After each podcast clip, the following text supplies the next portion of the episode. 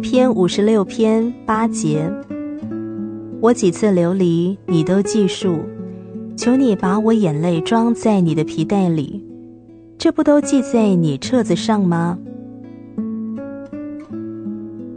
有好多的痛苦，除了受苦的本人以外，其他人是无法了解的。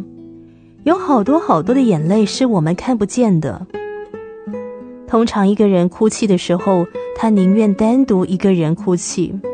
如果有人进入他的房间，他就会赶快擦干眼泪，或者洗把脸，叫人看不出来他曾经哭过。但是神看到一切隐藏的痛苦，他知道你的眼泪，他将你的眼泪装在他的皮袋里。他不轻看你的眼泪，他深深的关怀你的幸福，他深深的爱你。你的痛苦就是他的痛苦，但是他并不是一个消极的看着你哭泣的旁观者。耶稣想要擦去你的眼泪，安慰你，除去你的忧伤。哭泣的人总是单单的想着自己的难处，你不妨试一试，暂时忘记你的伤痛，想一想神。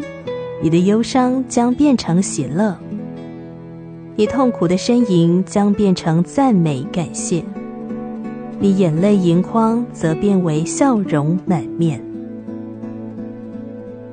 诗篇五十六篇八节，我几次流离，你都记数，求你把我眼泪装在你的皮袋里，这不都记在你册子上吗？